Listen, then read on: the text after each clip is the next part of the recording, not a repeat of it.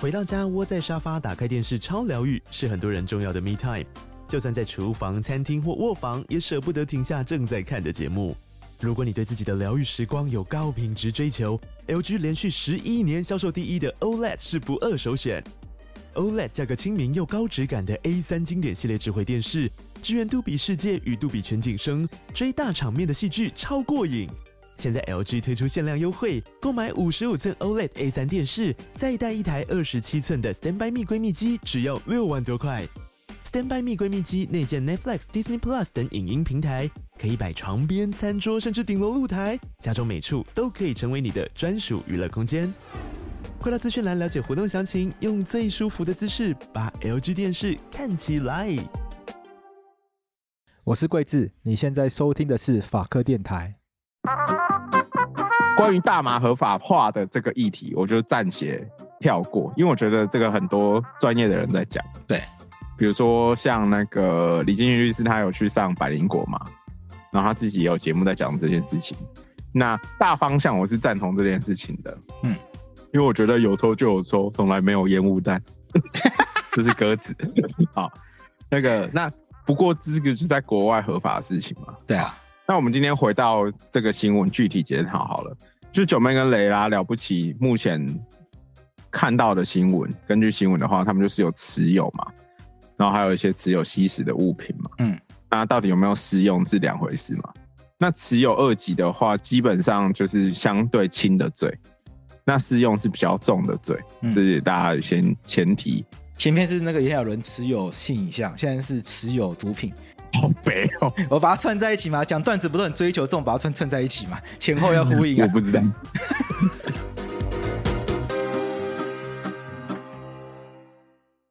哎呀，欢迎来到幼稚事务所，我是桂智。好，我是悠悠，看我今天是一个 YouTuber，终于开始往 YouTube 前进了。 是因为你看了希腊人的影片吗？ 对，我看到其他影片之那后，你我有觉要得移居日本吗？哎、很想哎、不是日本，就有一天有没有可能搬到台东，搬到台东去住？哦，对，就是有一天可能法白不再需要我的时候呢，我就在我就搬到搬回台东，然后因为台东老家嘛，反正就有房子啊，然后把一间弄成录音室。嗯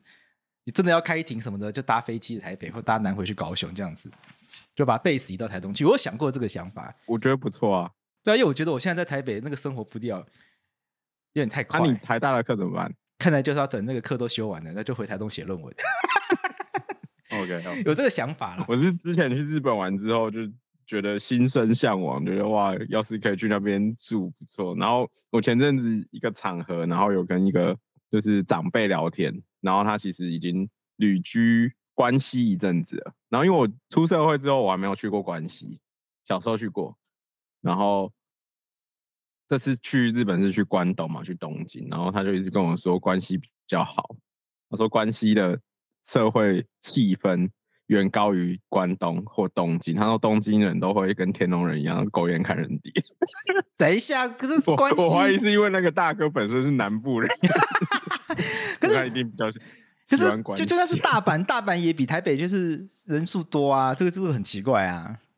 大阪好像七百多万人、欸，对啊，那还是大台北加起来差不多啊。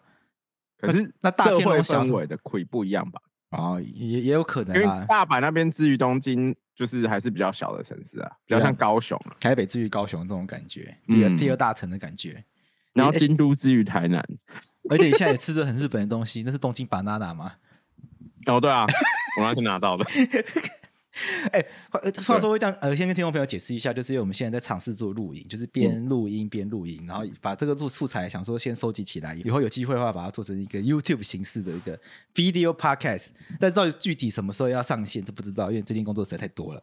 嗯，最近看唐启我阳这样吃说，东西都不用解释了、欸，哎、对啊，就直接为看什影么片吃东西的声音啊为什么啊看就画面就知道啊，就在吃西。东西呀、不然想怎样？那最近工作太多了，因为看那个，因为唐启阳说现在是现在是那个土星要从逆行恢复到顺行，然后月底的时候海王星也要顺行，然后这一阵子会有很多大事件发生，因为这是一个能量场很强的时候，但我超相信这个的。哎，这是双子座吗？还是就这是总体的，因为这是一个整个星象的还一个，是整体的？对对不对，管什么星座，对对对对对，因为星座的那个原理就是看那个九大行星它现在走到什么位置，然后再从那个位置嗯去讨论对每个星座的影响。嗯，那唐启阳的直播就是会先把现在的星星移到什么地方去了，然后他他我可能哦先讲大环境，因为对大对环对境对还是重要的。对对对，然后才会去解释那这个对个别星座的影响是什么这样子。我前几天去哦公司露营，所以也有看到他本人啊大环境是重要的，比如说以巴战争、乌克兰冲突、台海冲突、对美中台关系角力，这是重要的。啊，对那对我们就对要从中体会自己的小世界。啊，对对对对对，可以这样讲。 OK，好，我真的觉得他很厉害，他真的，我我觉得他有点神奇，就是。干我在节目上讲这个会不会毁掉我理性的形象？就是哇，干怎么这么迷信这样子？但他在我先讲，以他上公式主题之夜不是就在毁掉这件事情吗？哎、你有看吗？ 哦，我有看，我有稍微看一下，我我我我我就觉得边洗碗边边快转一下啦，就是我没办法很专心的看，可是我有看一下，就是你你被靠北的那 些，靠腰啊跟大家解释一下，就是因还为有欣赏一下刘若英的主持风格，哦我觉得罗洛伊主持的蛮好的，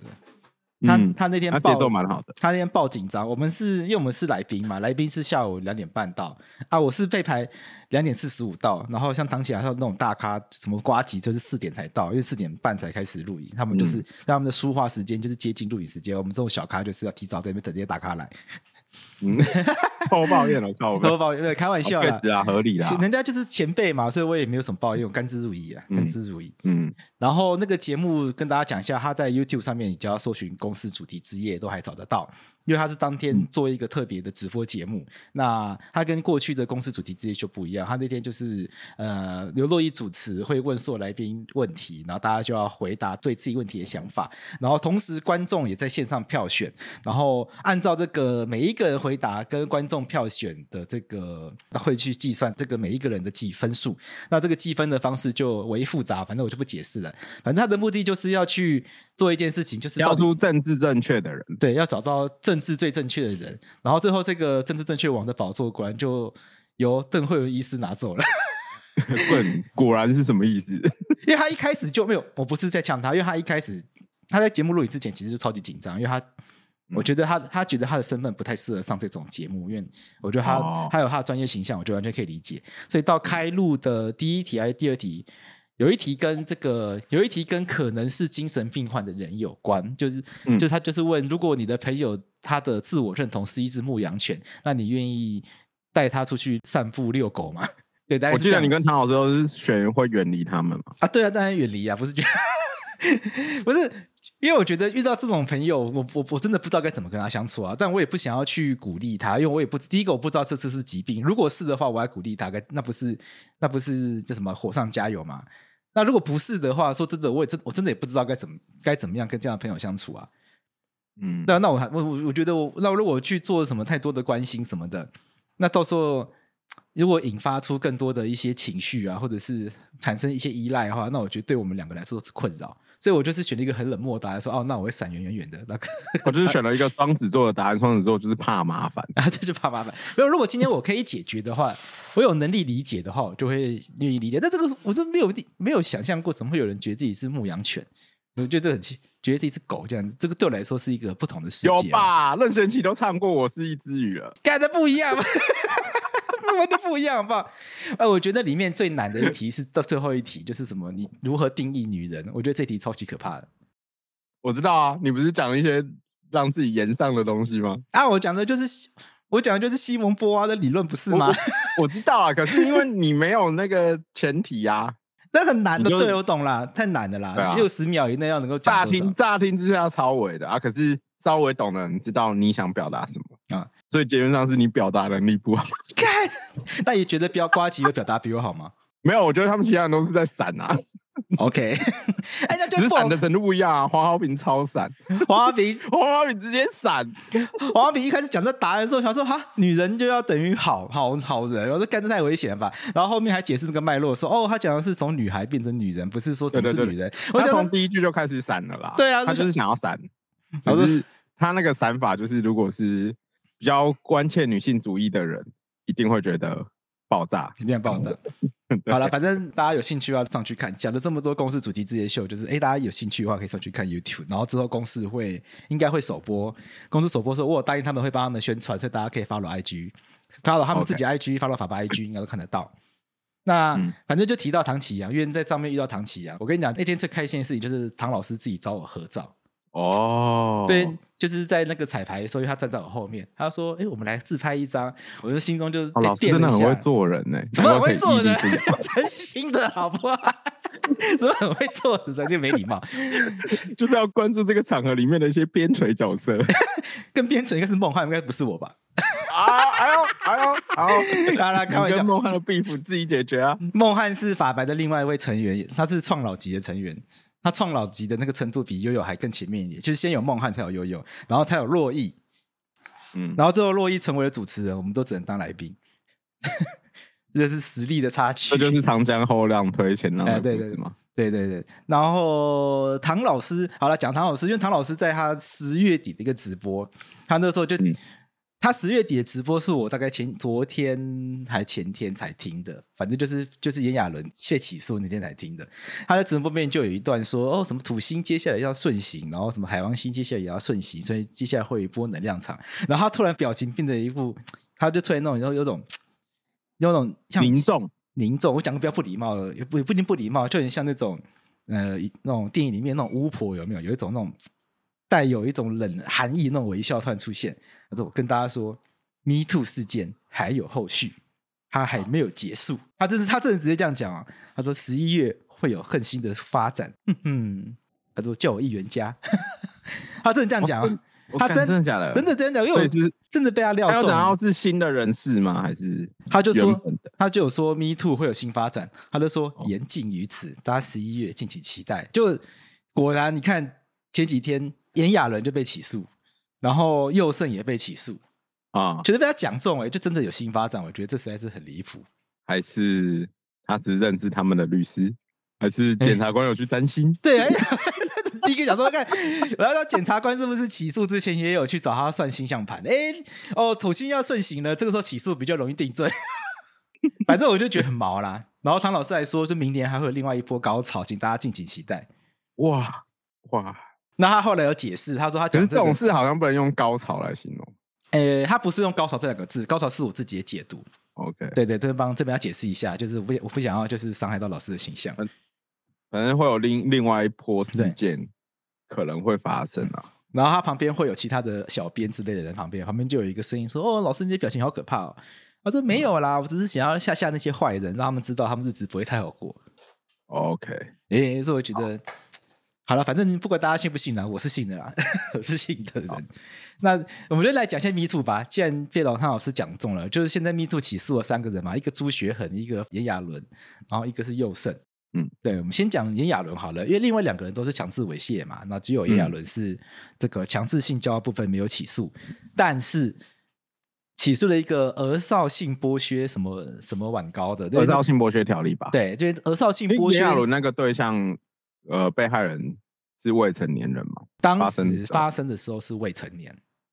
对，那根据就是网络上已经就是新闻媒体都已经公开了，因为这是 Me Too 事件嘛，Me Too 事件的特色就是一定是被害人出来自己对陈述自己被害的经过嘛，所以呃，我想我们直接去讨论被害人自己陈述部分，应该是比较还好，比较不会有伤害到被害人的部分。那被害人自己的陈述就是他跟这个炎亚纶，他被害人主张他是有一种被强迫的感觉嘛。然后炎亚纶在这过程中也有拍下这个影像，然后事后还有传给其他人看。但炎亚纶是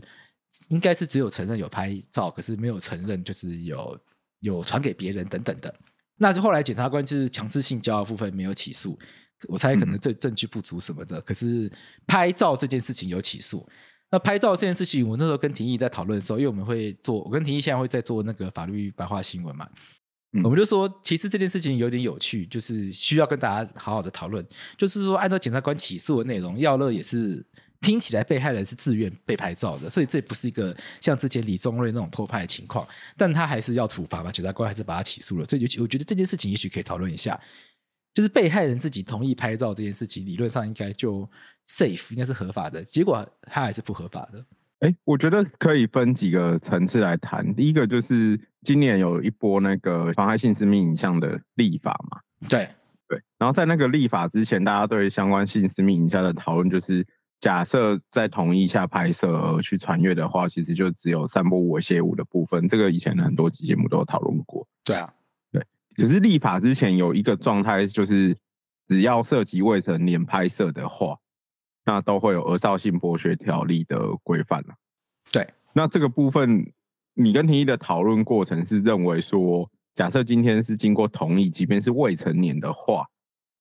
那也是经过同意啊，为什么要处罚？是吗？哎，我们不是，我们并不是说反对这个，我们是觉得这是一个需要跟大家解释的一件事情。我们没有哦不认对同啊这个价值，就是我们觉得这件事情需要好好的来跟大家理清一下，因为理论上嘛，就是 happy 的时候做爱的时候，如果开心拍什么东西，双方你情我愿的应该没差。可是儿少就不行，因为儿少它规定是拍摄也不行，持有也不行，嗯，对啊，我我有我有处理过另外一个案件，就是不能谈细节，但他的逻辑就是有一个人拍了，然后就分享给大家一起看，大家都未成年人，就是那种类似国中霸凌的事件这样子，然后就是就是拍的那个人当然就是受罚嘛，可是他因为传给很多人看，然后很多人都留在很多同学都把他留在自己手机里面，那些同学全都被叫去少年法庭被骂了一顿，然后后来就是什么申诫这样子，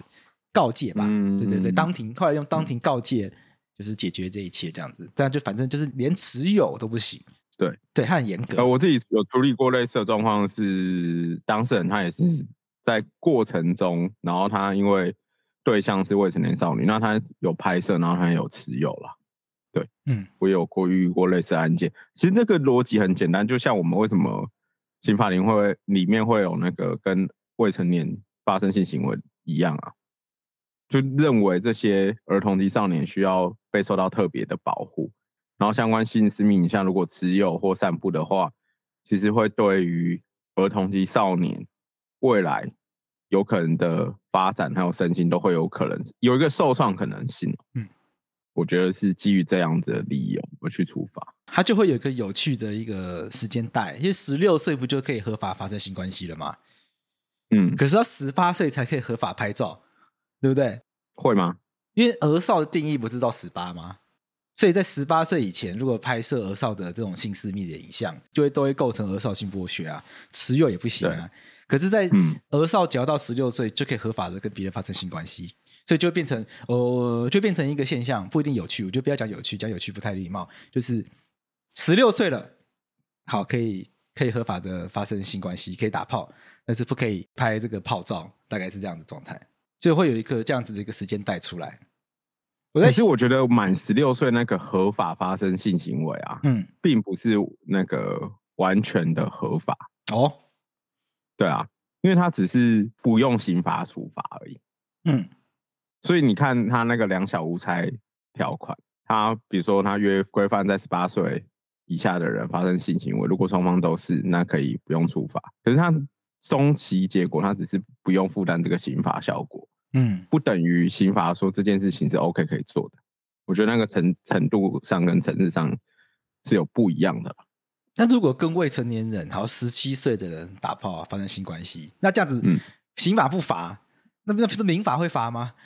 可是民法你必须要有损害啊，还是说这样子，因为十七岁他还没成年，跟他打炮要得到打、呃，应该哦法说定代理十七人同岁意的？话，如果按照《儿少性剥削条例》的话，它也不是完全的可以。同一条它其实有规范一个，假设今天是发生对价的情况，它还是有额外的处罚规定。 OK，可是这把对价成绩然就又是另外一个层次的问题了。如果有对价的话，一定就是另外一个更严重的事情嘛。呃，那性剥削是什么意思啊？因为我一开始第我第一次看到这个法条，都想说性剥削这个超难懂的。在《儿少性剥削条例》制定之前，好像是那个性交易条例吧？嗯，我记得呢是从那个东西修法过来的。对，然后原是觉得原本性交易的那个定义太窄了，所以他们就是用性剥削的这个字字眼就放大，然后也不要有一些刻板印象吧。因为嗯假设你用性交易的话，好像某种程度会觉得被害人自己嗯，或者某种程度不幸的出来做这些行为，这都会有一些标签的效果。哦，那用性剥削感觉就是有一个强力跟权势的人去对于这些人施加这样的行为。我后来查到资料也有提到，就是它的概念比什么性交易啊、性暴力都还大。对啊、我觉得它不是一个因为你很好的概念你性交易的话，就一定会扯到比如说对价关系的性交或威胁。嗯可是很多剥削的行为不一定有那个对价，啊、对。可是对于俄萨还是需要保护的。就像譬如说炎亚纶这个案件被起诉，这个内容它就没有对价嘛。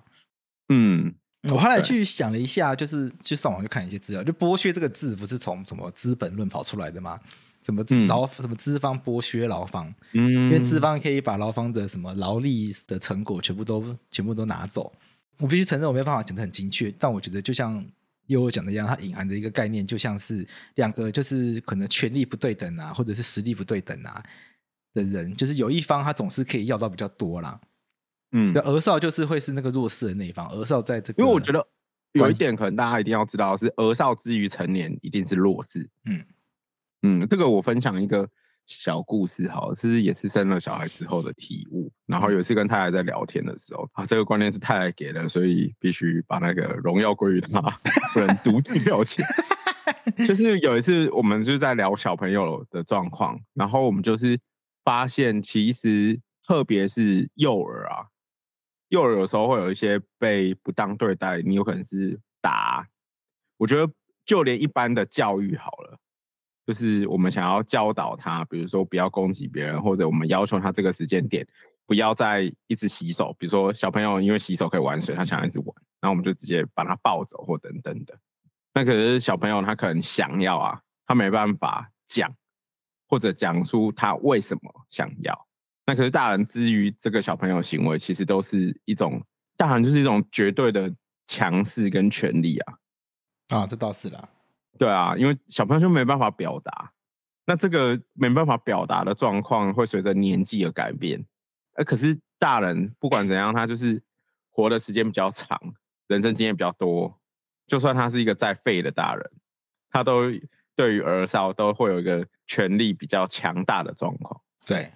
比较容易啦。虽然你不能说每个个案都是这样子，可是法条势必是是要规范到同案的情况下，就是我们没办法拿那种极端值，比如说郭台铭十六岁，假设他儿子十六岁的时候，至于一个成年人，嗯搞不好是他儿子比较屌，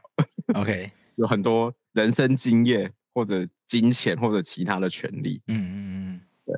可以对待那样的人。可是那是极端，可是法条要规范的是同案。我想到我这前阵子看完一部，就是我追了好几年的那个网漫条漫啊，嗯，啊，叫什么《青春白卷》，然后里面是讲一群高中生的故事，然后里面最后面有有一个我们姑且称之为大魔头，他就是一个什么呃富二代，简单理理解就财阀的私生子二代，他做尽坏事这样子。嗯可是不是同案都是，所以它里面那个未成年，他有对很多成年人做不好的事情，做坏事这样子。但是终其结果，那样不是同案。对于同案来说，就是大部分的未成年人都是比较相对弱势的情况。哦，好啦，就是我们社会的主流价值一定是比较保护儿少的嘛。那儿、嗯儿少保护法，它一定是而我们现在叫做《儿童及少年福利及权益保障法就儿少权法，》。 对，以前是《儿童及少年福利法》。然后后来改成福利与权益，就是要强调那不是一个福利而已，福利就是一个政府给你不能要的东西。可是权益的话就没有，就是这是儿少的权利，是大家必须要尊重的。嗯，所以现在是要去推广的就是这种儿童权利公约讲的这个观念。那会回到炎亚纶这个案件的话，跟儿少拍这些照片，即使他同意的，那也会被大家就会想说，那这个儿少可能身心还没有成熟啊，你是不是利用他没有成熟的情况，让他拍这些照片？他可能甚至什么思虑未周啊，或者是因为他还小啊，所以他可能不知道怎么表达啊、你利用他不知道不怎么表达、啊、等等的。那与其其实我觉得得整个那个刑法关于性保护的那个都有特别的规范，都有一种强调加害者利用人家的状况，比如说那个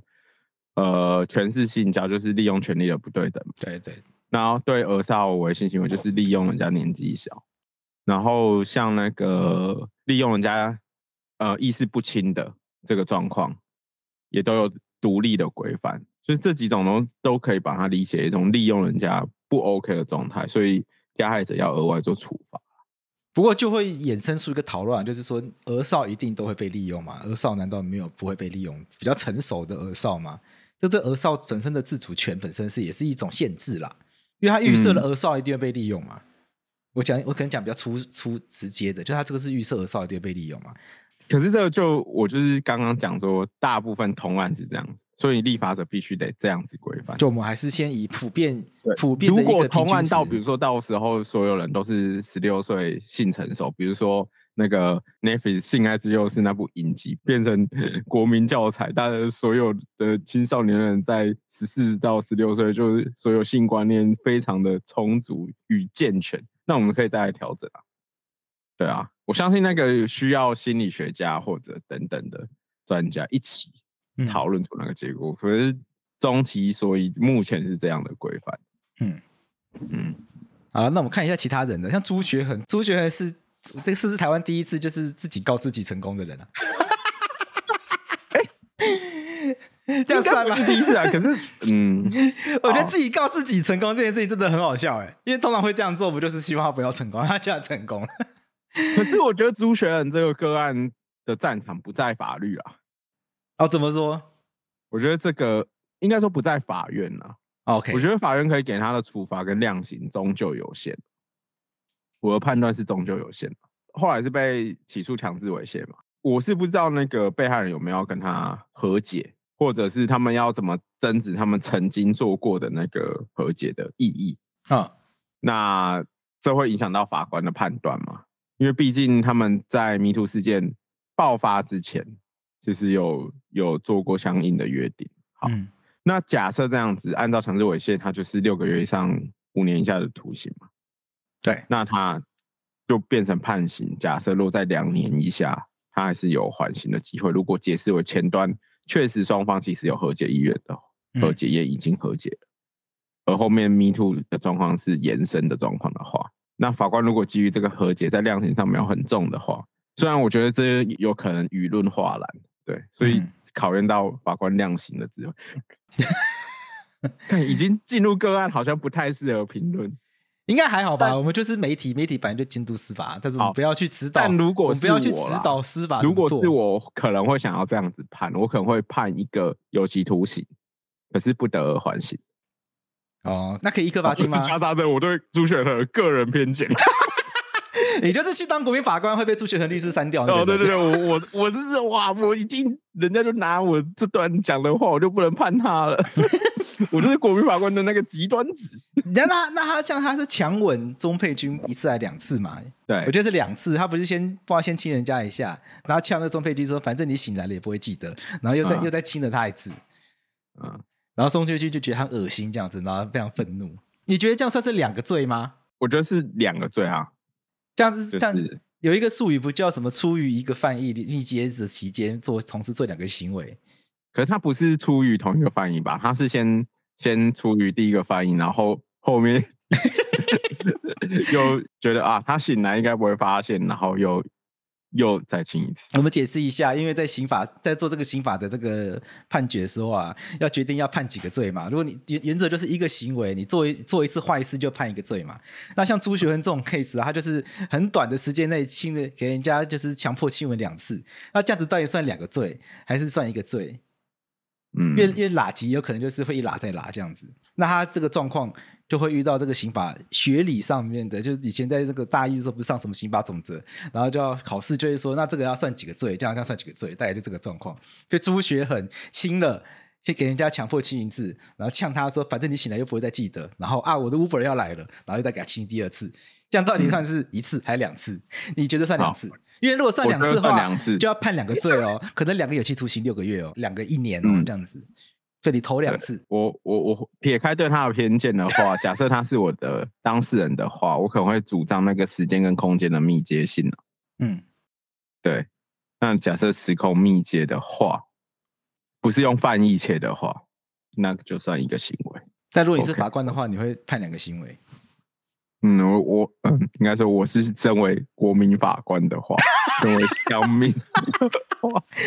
我觉得蛮难取舍的啦，因为我觉得哎、两虽然说法官都要空白的状况去看陈胜案件中的证据。对，可是如果我是法官，稍微 Google 一下朱学恒这三个字的话，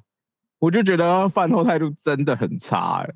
大家可也可以拿起手机，然后现在 Google 一下朱学恒。至少我我跳出来的新闻，其中第一个我就看《联合报》的新闻哦，嗯，就看《联合报》的新闻。然后他《联合报》说，就是朱学恒在直播中对于他被北检禁管，就是表达非常的不服。哦，就他有一被个这禁样子的新他闻，有被禁管，然后他就在直播中，然后说我自我告发的是五年以下的轻罪，检察官却发动禁管。人最夸张的是什么？我九月二十一号出庭，这个主任检察官叫马中仁，他就是点名检座的名字。嗯然后开完庭后表示可能会做强制处分，开保金叫交保或尽管择一不啦，就是这些，就是他反正讲述他开庭的经过。哦，哎所以他开直播呛那个开庭的检察官啊、对啊，然后我就想说，你这样当初自我告发的意义不是就是你要下招罪己，然后承认自己的错误吗？对啊，那没有啊他，显然没有啊。他就是虚晃一招啊。那这种人就是想要利用司法司法的对事物的怜悯性嘛，对，就是利用刑法的迁移性嘛。我们都讲说刑法要有迁移，不能随便发动，一发动也要考量比例对啊原则。你讲千亿，大家会想到连千亿，什么叫千亿哦，性？不是啊，靠背， 谦虚跟义， 呃，谦虚跟自我意志，对啊，嗯，啊，他就没有要这样子啊。然后说哇，干，我知道你们司法啊、刑法要迁移，可是怎样说话，你嗯稍微对我做一点不好的处分，我就来屌爆你。啊，他忘记自己是恶男呢、天哪、他超恶的，我我我真心觉得他超恶的，哎，就不做人身攻击，就但是这一系列行为就很恶，我觉得哇，真的讨人厌。所以我还蛮我还蛮期待，就是看接下来开庭会发生什么事情。我看我看对啊到时候我跟廷义去听开庭好了，我们高考人都去了，朱学仁也可以去一下。嗯，对，到时候如果有去听的话，再回来跟大家讲他在法庭上做了什么事情。我还想说，我们可以带那个我们现在有个小编叫燕竹嘛，他很他很擅长画画。嗯我之前还问他说，哎、如果有一天有需要的话，哦，去带他画那个法法庭，像美国，法对啊，院的美那国不种都会这样吗？那个 CNN 啊之类的，他们都会派记者进，嗯派会画画的记者进去当庭画那个法庭素描，然后去看到一些川普的表情什么的。到时候如果真的有的话，我我能拜托彦祖去画法庭素描出来，来看一下嗯朱雪恒的表情。而且我觉得，我刚刚之所以说战场不在法院的原因，还有一个，好啦，就算法官就是极尽参考，法官在公正的审判上，然后参考相关罪行，然后考虑到其他过往案件的量刑，然后考量到他犯后态度，假设就判九个月、一年，嗯，就算判两年好了。就是我觉得他实际上的处罚不在于司法的原因，就是在于你看他假设几个月后出来执行完毕出来之后，如果社会没有给予他一定的谴责，他还是一样爽啊，一样开直播，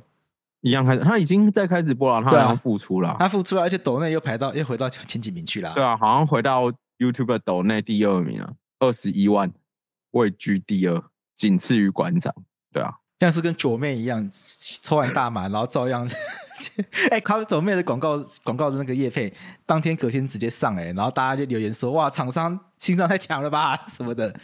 哦，好但这有哎点我离觉得题这个我们下一趴，我们下一趴来聊，我们下一趴来聊。搞不好朱雪人可以去外衣间呐、啊，哎、不不行的，强制猥亵突然想起来，强制猥亵好像不能去外衣间，性侵害相关的案件我记得不能去外衣间。哦，对对 对，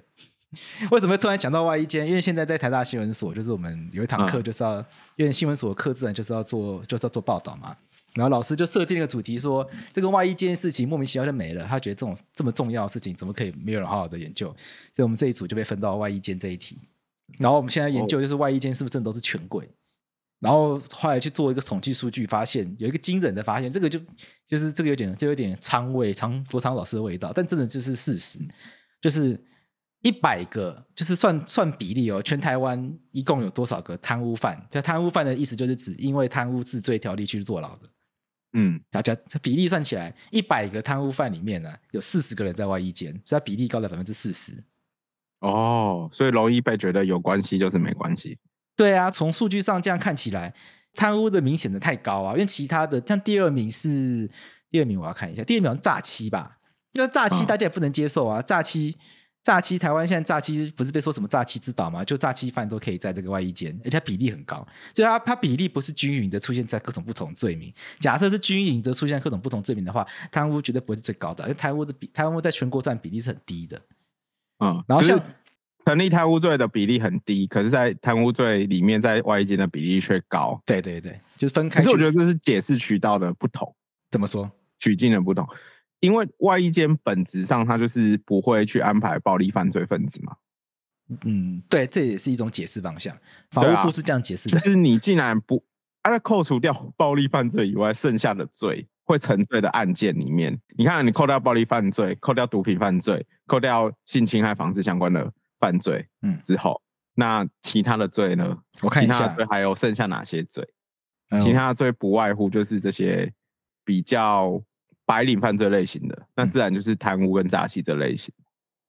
有一种就是明显的少，就窃盗，因为窃盗罪也可以去探外衣间，可窃盗比例明显低，所以窃盗跟 OK 抢夺就是这两个罪是明显的低的。我自己觉得就会有一种解读，就是我我第一感受就是贪污啊、诈欺啊、背信啊，它都是比较高端嗯的犯罪，是高端犯罪比较容易去外衣间，那低端的犯罪比较不容易去外衣间，而且我后来我我还有抓那个教育分部。就是嗯贪污治罪条例的那个主要都是大学生，就是他们学历嗯都要大学，可是窃盗的话，主要都在国，他们学历都九国中，就主主中间中中中位数会出现在国中跟高中这一块。我觉得如果要讨论这题啦，终究还是要回到就是哪些人可以进入外衣间这件事情，是不是要跟罪名绑在一起啊？对啊，啊，假设要绑在一起的话，前阶段哪些罪是当然排除的？嗯，目前当然排除的是新修法做多超多的嘛，对，多了超多的。然后以前就是毒品，嗯，然后性侵害这两大类是不能进去。对，然后这些当然排除的假设不进入外衣间，有没有其他的替代管道？因为我觉得外衣间本质上就是还是自由处分、人身自由处分的拘禁嘛。对啊，可是有些犯罪的类型，它可能不是需要外衣间这样的环境啊，它可能是需要其他，比如说性侵犯，它可能是需要医疗院所啊。然后治疗，对啊，毒品犯也是嘛。外衣间会不会它只适合去关一些，比如说假设他是今天是什么废弃物清理法的，嗯嗯嗯嗯然后住在外衣间的时候安排他去做一些环保的工 作， ，OK 盖盖太阳能板。啊，是所以就是有有发现到数据上有这样的现象嘛？那我觉得有发现到这个现象，我们就要去探讨它的成因啦。好那我了，们就是比较理性的探讨方式，我们就不会说希权望你贵重回学院派的研究之后，可以研究出一些成 果。 啊，对对对，就念书没有白念。那我觉得，我觉得我至少可以做这件事，我就是我们听到数据，我们就不要说哎权贵太离谱了嗯吧？没有，我们可以再继续深入的讨论看看有什么可能的，最终有什么可能的原因，重点要是解决啦。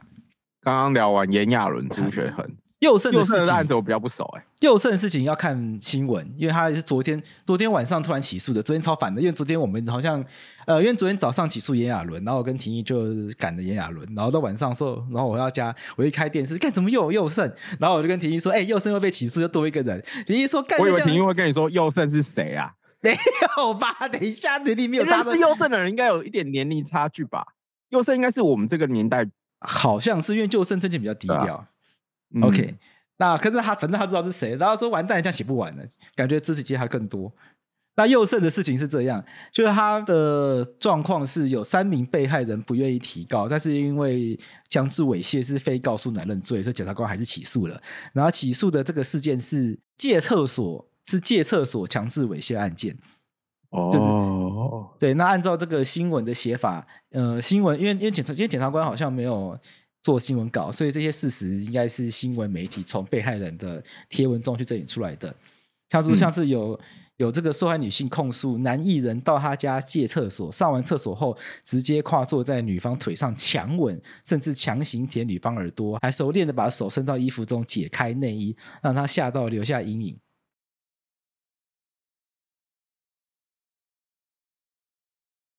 哦，还有一次抓胸部的事情，这样子。那抓胸部就就写抓胸部这样子。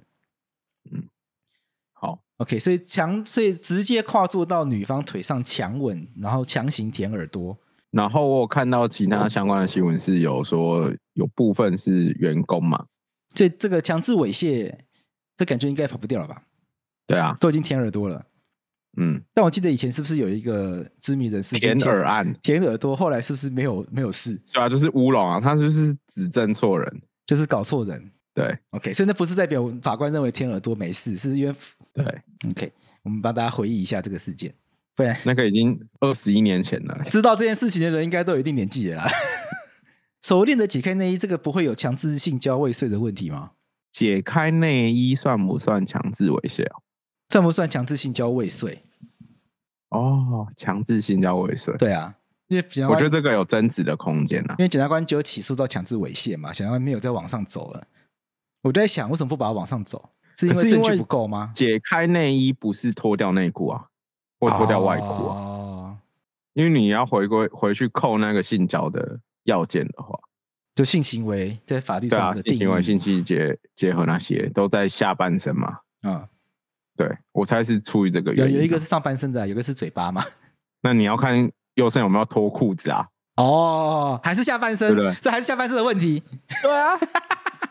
所以你要回到下半 身。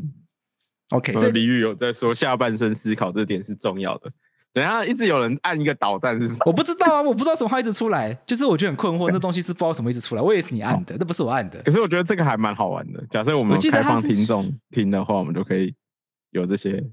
但我就记得旁好边就像，有人对我们的发言做评论，相当于开直播的概念我觉得我们之后可以试试看，因为刘若英不愿意做这件事情，刘若英觉得我开直播她压力会很大，啊。 但我觉得你应该比较可以接受，因为我一直觉得就是我们录音的时候录开放直播，让大家听进来听的话，应该是蛮有趣的。是可以开，只是就要准备，我们就不能像这样比较轻对，松 不的，能像还说这样哎、等一下有空来录一 下，不容易行。而且还不能就是边录边查，哎、看一下右胜什么对事对情对。，对我们可以对不行， OK，我觉得这个可以，但我觉得这是如果你有意愿的话，我们可以来规 划给听众敲碗这样子。明年啊，明年好不好？呢反正今天是这 Google 好麻 Meet 烦的功能，就我记得它有一个功能，就怎么如果比赞或者比页，它会有它会飞飞东西出来，但现在又没有。你看，哦，你说镜头吗？直接对镜头吗？对我之前有曾经就是成功过，然后就是因为它是突然出来的，哎、还是你刚刚那个是因为你挥动你的麦克风的时候，他觉得是导弹，我不知对吧道哎、我还想是闹鬼啊。这边其实有一个人在比赞，然后这种看不到， 靠背我刚刚内心有点毛， 啊？还是我们聊天室不止我们两个人，该这太可怕了吧？我好了们，我们被数位监 控。佑胜现在很生气。 OK，好了，佑胜大概就这样，因为佑胜的这个行为，我觉得大概如果没有，如果未来的证据没有去推翻这些指控的话，我觉得差不多就是猥亵了啦。因为猥亵的定义是，呃，什么客观上可以满足性欲的行为，嗯，然后主观上可以引起性欲的行为，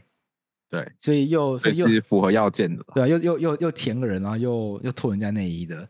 蛮蛮蛮猥亵的，蛮猥亵的。嗯，然后我们就继续期待看唐老师的预言会不会成真啊，会不会有更多的那个 Me Too 的事件被起诉？嗯，嗯，我觉得可以再继续等看看。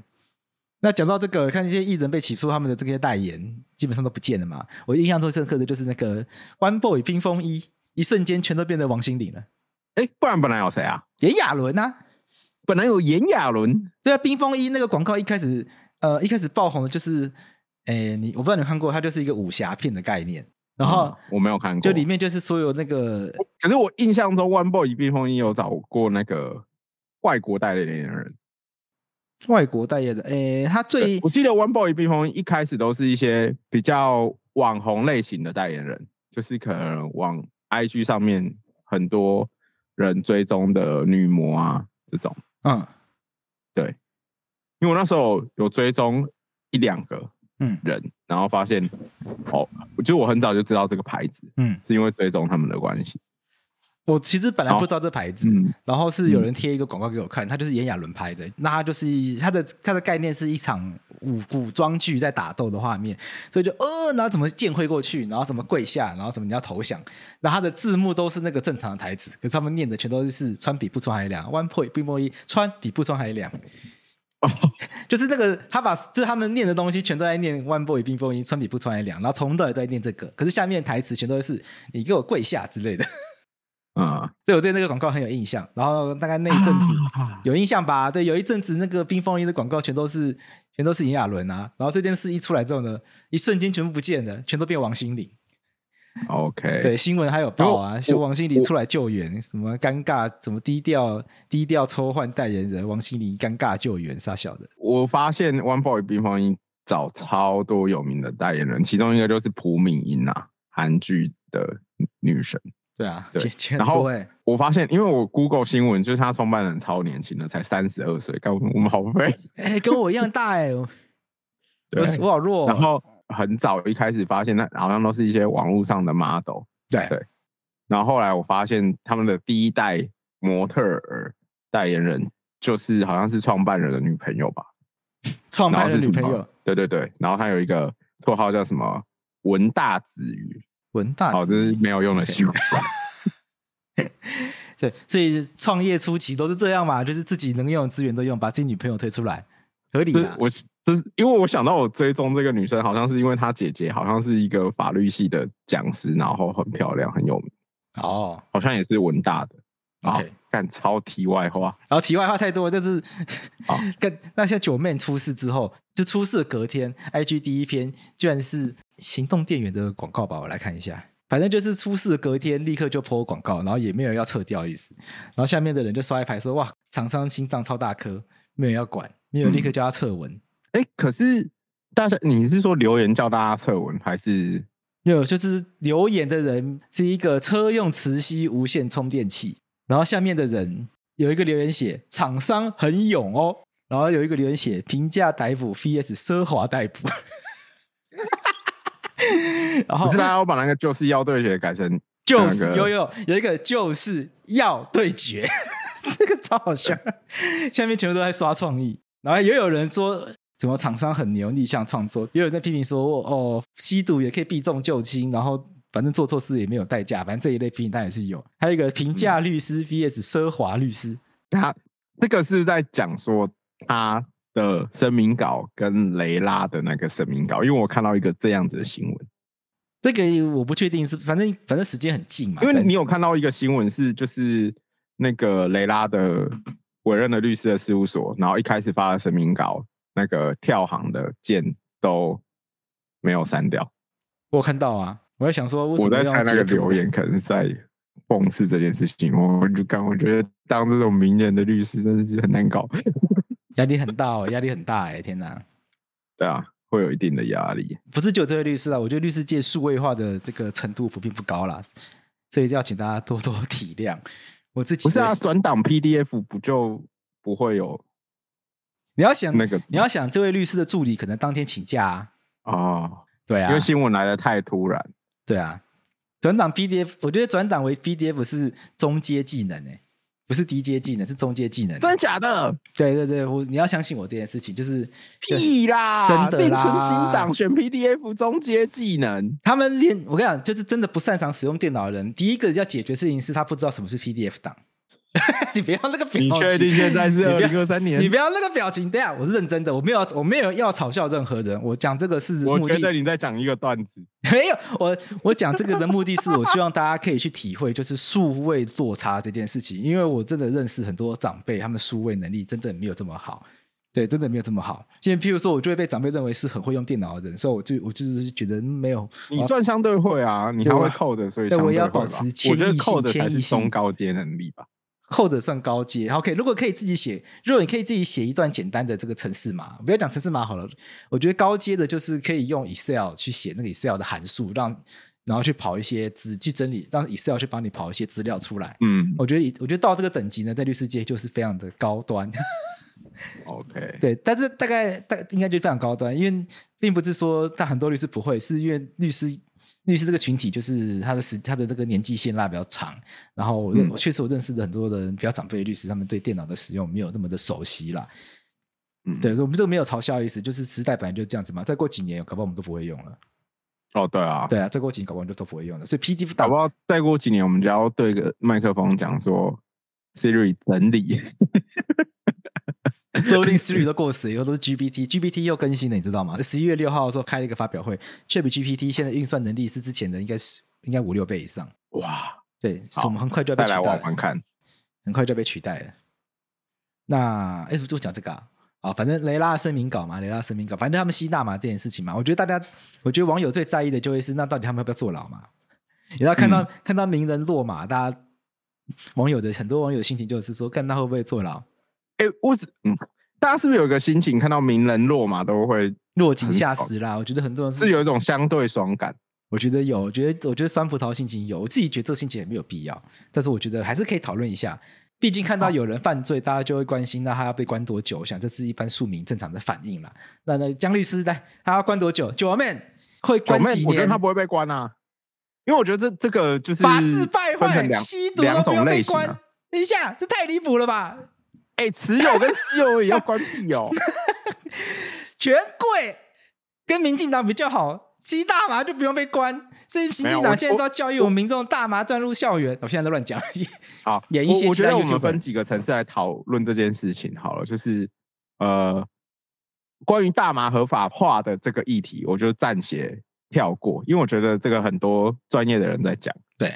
比如说像那个李金玉律师，他有去上百灵果嘛，然后他自己也有节目在讲这件事情。那大方向我是赞同这件事情的，嗯，因为我觉得有抽就有抽，从来没有烟雾弹，这是歌词。好，那个那不过这个就在国外合法的事情嘛。对啊，那我们今天回到这个新闻具体检讨好了，就是九妹跟雷拉了不起，目前看到的新闻，根据新闻的话，他们就是有持有嘛，然后还有一些持有吸食的物品嘛，嗯，那到底有没有使用是两回事嘛？那持有二级的话，基本上就是相对轻的罪，那私用是比较重的罪，嗯这是大家先前提。前面是那个炎亚纶持有性影像，现在是持有毒品， 好悲哦，我把它串在一起嘛。讲段子不都很追求这种把它串串在一起嘛？ 前后要呼应啊。 我不知道。好， 没有啊，这那是持有二级毒品的话是两年以下有期徒刑，所以光持有最重就适是判用两二年级毒品是三年以下有期徒刑，就是直接把刑期讲出来，大家就有具体，一个是两年，一个是三年，所以持有大麻，大麻是二级的，嗯嗯，这是目前现在的规范。那持有的话是比较轻的罪，那持有的话，他就可能面对的状况就是，通常啦这类型，假设你持有然后没有被验到，或者有因为情情况很多啊，可能刚好你就有，或刚好掉在你车上，或者是你有你持有这东西，可是你在考虑要不要尝试的这件事情，你有所却步，然后你就被抓到。嗯好，虽然我看新闻觉得，以我过往办案的经验，这个应该是有一个要角被抓到了，就是可能他跟某某个人购买，然后那个卖家被抓到，然后呃，检警翻阅相关的记录而找到这些买家了。该好可怕那哦实。际上要抓这些买家的原因是要去指控这个卖家涉及贩卖啊，因为贩卖是比较重的罪了。贩卖可就以一判多般久？啊案件的侦查状况是这样子，只是他们因为是名人被爆的很大。好，回到持有这件事情，通常起诉之后量刑就是落在两三个月而已。嗯，啊，这也相对合理嘛。对，就是他只是单纯的持有，他没有想要让他的流通扩散，想要去卖别人。那他最多就是为了自己吸食。对，那第二件事情是私用这件事情。嗯，私用这件事情虽然是在法定刑上比较重的罪，可是我们目前认为私用的人啊，我们是把他当做病人。嗯，就是他有这个瘾，所以他是病人。那面对病人的话，我们应该是要想办法让他不要有这个瘾嘛。那在于让他不要有这个瘾，我们可能做的处分就是呃戒瘾治疗或观察乐戒。那还有其他替代处分啊，可是基本上我们理解成大方向理解这两件事情，就是乐戒跟戒瘾治疗。那戒瘾治疗就是去看医生，哦，就是大家打戒瘾治疗，医疗院所就有相关的医疗院所，他们会负责这个部分。可是戒瘾治疗的时间会拉的比较长，可能半年、一年不等。然后，呃，他治疗的周期也不一不一定，就看他们的安排。那有可能是前端频率比较频繁，一周可能一次两次，两周一次一次，每个状况不一样。那去做这个这些治疗这样子，那时间拉的比较长。啊，可是乐界通常就是一个月了。 OK，啊，比较特别的是乐界不能送菜，乐界不能不能送唱餐。会客菜，跟不是有超多梗图说什么干妈的，我们来什么会那个对决会客菜，平价还是奢华的会客菜干？ 不是干，我真的觉得大家超靠北等一的。下会客菜也在分什么评价奢华的嘛？它不就是监狱外面会有一排卖会客菜的摊位 吗？不是啊，我觉得还是有啊，有我们有平价吃就是白虾，我们奢华就是龙虾。哎，你只要不然符合规定，我没有规定说不能送龙虾啊。我们下次去吃吃看好了。我们下次出，我们去做一个专题，我们去那个欸我以前一直想要做一个，既然就是你跟婷有相关计划，我这边推荐你，就是那时候我好像有跟文荣讲，就是如果要拍短影片的话，我觉得可以拍一个影片是，我猜测也许有 YouTube 做过，你们可以搜寻看看，就是去看守所或监狱的时候，不是会有那个会客可以寄的百货吗？对，我觉得可以编一笔预算，把那个所有的百货嗯，列表，然后都买来吃，就开箱开箱，比如开箱台北看守所可以吃的零食，哎呃、我开开箱台北看守所可以吃的泡面之类的。哎、我刚刚搜寻了一下，发现比较麻烦的。你看这个，哎、会客菜服务网，你看，哇 哦，对吧？ 没现哎在已经数没有位化喽。对啊，会客菜服务网，法务部矫正署所属矫正机关一览表。太酷了吧！哎、怎么那么专业？哎、这个完全不是业配，这个就是找到的。我们关于我们服务项目，这个完全不是没有业配。等一下，我等一下诶把它哎他去开始做了吗？还是关于我们有讯息了吗？我看一下哦。它其他页面点进去都还没有东西联络我们有吗？联络我们应该是最重啊，要的。有有联络我们，诶，真的哎，有有有啊，这个要码掉，这是他电话。好但他其他资讯都还是空的。 ，OK，所以我刚才说，哎、现在还有这种，合合理吧？而且好，应因该为是假设算合理啦啊你有亲友住在国外，想替在服行乞的朋友们送菜，哇，嗯可能需要这个服务啊。可是会客菜他不需要本人带去吗？不用啊，哦，不用。你知道那个看守所外面的那些，他们其实有帮寄服务，哦，真的、哦、就是你给他编号跟那个姓名。 ？OK，对我看一下、啊、新闻说，这个会客菜有一定的、一定程度的禁忌，比如说不都是一会些谐音梗吧，我记得。 不会买香肠鸡鸭，因为会延长鸡鸭。 对啊，干你一定都是谐音梗啦，这种一定都是谐音梗。为了让受刑人拼交保，不会准备这些。对，哎、不过其他这这认真的规定就很严格耶，比如说不能超过两公斤，肉类一定要切块，不能带刺、带骨，不能带壳。不能带刺带骨带壳，就是怕嗯藏药啊，对，比如说把那个胶囊或者什么放在嗯骨头里面。不能含酒精，所以炖中药不行。对，然后东西都要剪得碎碎的。大骨类茶冻、冷冻结冰，哎，冷冻结冰也不行哎，这不能啊，喝你冰没有哎，储存设备啊？那、就直接喝掉啊。没有，因为里面的储存设备有限，然后一间牢房官人有限，然后只要像现在夏天那么长的状况下，嗯东西容容易也是坏掉摆不好管理，其实都很好想象，都是管理上便利的措施啊。可以理解啦，所以嗯嗯，OK，会客菜单，所以哎，之前不是有人说什么孙道神在里面吃牛排喝红酒，我就想说这真的这到底真的假的啦？红酒不可能啊，因为不可对，能，怎么可能会有？红酒、啊？原则上不可能啊，所以有有一定都 是违法的。好但牛排我觉得话至于此，说不定真的是违法的，如果有的话应该就是违法的。那、牛排就是可以，牛排就要就是要切块，但牛排切块感觉变难吃就是了。或者 是骰子牛，哇，对不对？骰子牛，骰子牛，该不会是从监狱出来的发明吧？搞不好是哦，因为 搞不好是哦。因为很多那个更生人就是会去做摊商的这种生意啊因，为跟这人不好找工作搞不嘛，好我们有空去研究一下有些骰研子究牛的历史有啊时。候可以研究一下。我我我有一个亲戚有有送过会客菜，然后说会客菜一定要送非常多，就是一就送会客菜，虽然是你可能指定给这编号的人，可是你要帮他把就是他那一设同防房的人人打点好啊都处理好，就因为设会客菜进去一定不会只有他一个人吃，大家都会来吃，所以要考量到就是分给大家一起吃的状况。一定的啦，对我啊觉得而且建筑于美国都是每个国家都是这样子吧。我看那个机智的监狱生活也都是这样，对啊，就是难免在里面，就是也是个社会嘛，需要社交。社会会客菜是拿来交朋友的。好啦，今天对啊差不多，再回来就是在九妹这个，就是大概后面应该就建议治疗，这样让它结束掉。我在猜是这样子啊。嗯嘿啊，戒瘾治疗跟观察乐界是可以可以选的吗呃观察，因为戒瘾治疗时间会拉的比较长，所以如果有勇气的话，也可以跟那个简做主动要求要乐界。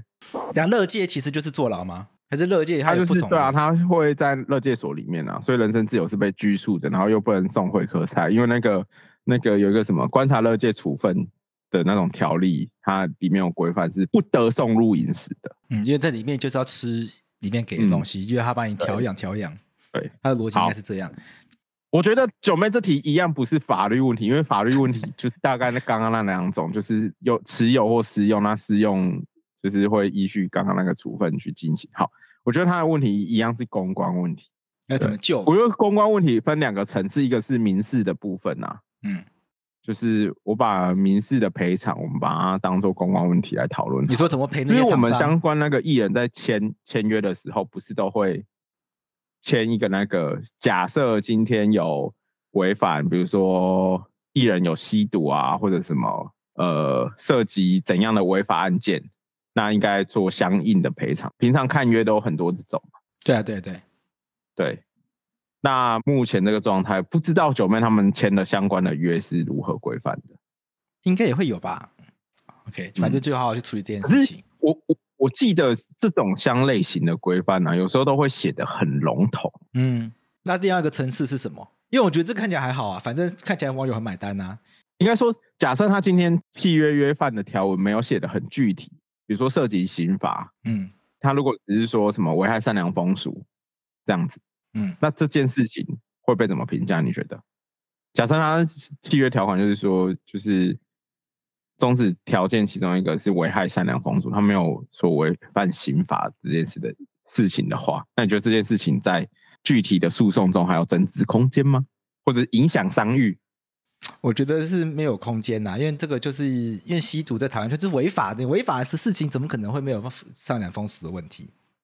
嗯，对啊，只是说这件事情不会上法院呐、啊因为九妹那么有钱，就把她赔一赔赔光嘛。闹上法院还更多新闻，那不是公关上不是很智障的事吗？可是如果契约里面约定的是天价的赔偿条款呢、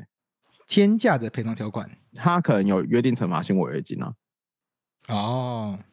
我觉得他只对，能比如说他认就赔约定，假设因为违反这个合约条款，然后终止合约，除了赔偿损害，应该要额外赔偿五十万、一百五十、一百太小，可能会赔偿八百、一千这种，嗯，怎么办？还是全部照约赔一赔吧？我觉得聪明的做法就是如果是这个找一赔一赔状况，应该就是要诉讼了吧？啊，诉这讼个时就候是我会选诉讼啊。诉讼的话，就是希望那个违约金降下来对啊，啊，如果原本的契约约定了天价违约金呢？看他口袋够不够深啦、啊因为我觉得旧形象比较重要啦，是保守得了一时，守就是还是要欸新生。如果每个代言的什么去违约金八百万，然后十个月就把它签了、欸哎呀，他那台跑车卖掉就有了啦。 哎、做没有不 YouTube 够卖到一定不高。做 YouTube 做到有跑车哎、他是玛莎拉蒂吧？他是玛莎拉看蒂吧？那个好像已经没有了，我不确定。哦，好吧，嗯，可是我要是我我我我我会具体去算那个金额啊。对啦，当然做的是奸杀律师的话，我一定帮他算嘛。嗯，但是如果今天我是他经纪人的话，我会认真觉得，嗯，就是应该把这个形象 keep 住比较重要，哦因为反正他后面要赚钱，简单呐、啊那现你看现在网友的风向，好我觉得没有那太回责难他。回到下一个层次，怎么把这个形象 keep 住？ 你刚刚不是给了一个很赞的建议吗？刚刚没有开录音，还没开。录音之前，我们就瞎聊聊了一个， 我好啦，我的看法是，不要选轻松的方案做。嗯，我会选择困难的道路。真困的难的道路就是要第一个对比如决说，假设他确实是持有，然后判两个月或三个月的一颗罚金，我会建议不要去缴那笔一颗罚金，嗯就进去执行，哦，就是进去执行三个月。坦然面对就对了，就对啊，就坦然面对啊。因为假设你今天一颗罚金的话，一定超多网友会说，呃，有钱解决啊，什么不啦不啦这种，一定超多这啊种言论。那他可以选择关一个礼拜，那剩下一颗而罚金且吗。我觉得这是一连串的哦。嗯，好，我觉得进去关也会有人说他在作秀或是什么的。一定大家一定会说他这个出来对就要分享一些就是要对决、评价监狱、廉价奢华监对狱。可是我觉得他还是可以进去关，嗯，他出来可以不要用重意识的方式去拍，就是要对决，哦，而是疼痛的去检讨。目前从制度就可以从制度面开始检讨他这连一连串经历，他这连串经历除了比如说，嗯他可以检讨，我觉得大麻合法化这件事情是他可能不要碰的事情，可能列后检讨。他第一个前端要检讨的，可能因为他面对这个出狱之后，看到监狱的环境、狱政的这种改革，或者他这个流程，就他的经历，觉得哪些合理，哪些不合理，但是往下讨论侦查不公开的部分，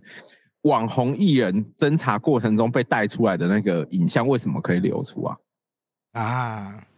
你这个嗯你你我看到新闻的时候觉得超怪的欸、因为你要流出要对公众社会有益嘛。对，可是对公众社会有益，应应该是出于比如说今天有个暴力犯，那在侦查中他逃跑，或者是今天要嗯追追捕一个暴力犯，因为这个人对大家有危险，比如说像陈进兴好了，嗯，对，公众安全有危险嘛，嗯这我可以想象。可是一个持有或私用的人，看其实我突然想象他有什么公益性啊？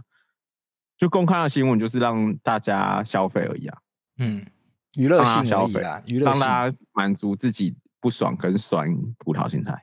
差不多这样。哇，你现在对我们的媒体业提出非常沉痛的批判，媒体对沉沦至此。对啊，就是你就告诉我为什么就是那个九妹跟雷拉的逮捕画面有需要被公开啊、因为人民有知的权利。 新闻业都超爱讲这个的，因为人民有知的权利。 这是一好啦种现我觉得就是就是在抢博眼球啦，对啊，就是某种程度是嘛，这你就因为不你可以不是报道这重要个的新事闻情啊，对可啊，是他被戴上手铐，他们都出来发声明，他们被戴上手铐的过程有重要吗？嗯，不重要吧？就是媒体会被批评就是这样子嘛，媒体就是被说嗜血嘛，一定要啊对拍到，所以公众里面出事就一定要拍到一张他被上手铐的画面啊，对，所以我觉得往下讲就是就有很多环节啊，比如说逮捕过程应不应该要公开？嗯那逮捕这类型的犯罪没有危害是要不要上手铐？嗯上结局，然后里面的环境如何，这些我觉得都有都是可以检讨的议题。而且我觉得这个有助于他的形象啊。嗯，我觉得这好都。啦，如果我是经纪人会这样做啦，如果我是经纪人会这样做，那如果他真的去的话，我们之后来访问他好了，好啊。这是值得访问。我他哦对没去要来接受访问，我也是 觉得他愿意的话，当然可以来。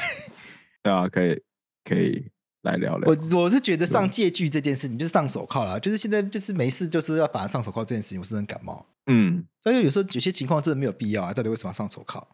我知道那个侦查机关的困扰点是，你要他们每个个案去判断有没有危险性，很烦。嗯，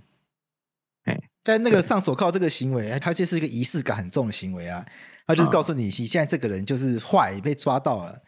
嗯，从被上手铐那刻起，这些人的气势都落掉了。那假设要上借据的话，哎，就是那个画面为什么要公开？嗯，就回到这边啊，而他且们他为什们不么是要会公拿一个公开？布为什么会被公开？所以现在不都会拿个外套把它遮起来，嗯，对不对？如果有媒体在场的话，通常会拿会戴安全敢拿帽。哎、这明显没有媒体在场，好不好？对啊，这这就是问题。为什么没有媒体在场，媒体还硬要去挖？对啊，所以问题点会在，我觉得问题点会比较多在媒体，就是为什么新啊闻要去挖？因为新闻都要抢一些博眼球的画面啊，沉沦。哎、我记得九妹好像有跟敏迪合作一系列是拍纪录片形式的嘛，他有跟敏迪合作哦，我不知道。有有，他们好像有一个系列叫什么“第九人设”还“第九”什么的。对，我觉得那个系列可以来做这个， OK，对，好有趣哦，可以我考虑我完全不知道 为什么这么好康的都被敏迪拿走。还有一个东西叫什么“第九人称”啊，啊，对听说他拍那个是惨赔，可是他有拍一些拍过一些作品。有拍一些就是想要做一些比较深度的，有叫什么？对，不能说比较认真，就比较不是不是说比较有认真，有啊质量的内容。哦，对对对对，嗯就是跳脱 YouTuber 这个这个层嗯级的，希望可以往啊上的，那不容易，那本来就不容易。好了，我们还是希望九妹可以就是好好的思考，然后反省，对，因为毕竟这就是一个违法的事情嘛。虽然台湾支持大麻合法化的人很多啦就，但是既有法规的合理性需要被检讨，对可。是现阶段就是这样子。不过我身边有一个精神科医师朋友，他就是他跟我们年龄一样大，但他反对大麻合法化。哦，真的哦，他说院大，他他说因为他们的就他的医学知识来说，就是大麻没有他大麻的危害跟香烟是不一样。他说大麻还是有研究证明它会对大脑造成伤害。嗯，然后那但我们就是跟他，我就跟他讨，我跟他吵架，我说看那个酒也可以喝，然后那个烟也可以抽，嗯那为什么就要禁大麻？大麻就是有伤害，但它伤害又没有严重到海洛因那种等级什么什么的。嗯，然后他给了一个我觉得很有趣的一个答案，就是我稍微整理后，这是我以下是我的理解后，然后我把它变成我的语言。这个概念就是说，台湾现在已经养了两只狗，一只狗叫烟，一只狗叫酒，一只狗叫槟榔，你没事为什么为什么去养第四只？哦，对，就你没事 OK 去养第四只干嘛？就是台湾人已经养了三三只狗，狗可以很可爱嘛。所以我狗这句话不是贬义，就是有些人喜，这些烟酒槟榔，有些人喜欢，有些人不喜欢，就跟狗一样，有些人喜欢，有些人喜欢狗，有些人不喜欢狗。所以台湾已经养了三只狗的话，为什么要去养第四只？这这这，他觉得这没什么道理啊。这个台湾人本来就没有。可是为什么要限制我养第四只的权利啊？ OK，对对对，OK，这我觉得就是双方，这就是双方不能够交集的地方，因为哦他们站在公共卫生的立场，就是这些东西既然本来就不好，你没事干嘛去放第四只进来？可哦是像他讨厌狗，对对，因为这些狗，因为因为这些东西会带来危他讨害厌嘛。狗，我要找人去跟拍他有没有虐狗。 好了，我把这一题就给大家思考，就是这题我也没有要解答，反正我觉得大马和法的议题大概就是像这样，就它不是一嗯个，我们不能说它非常有害，但它确实就是会对人体造成伤害。对，因为然科后学它也有一定的功能，至少从对它就是有好处。我觉得至少要分两个层次嘛，药用，然后娱乐性，然后开放程度跟管理，对对对对对对。对，这些都要思考，因为毕竟已经越来越多国家走向这条道路了。啊对那、其他国家政府不是白痴啊？对，泰国政府、日本政府都是白痴吗？不，不可能嘛！嗯，那泰国政府对现在蛮像白痴的，他们想要变回来。 你有发现这件事吗？可是因为他们现在上来一个保守的对，政府，对对对对，可以再观察对了。我觉得这些都可以思考了。嗯，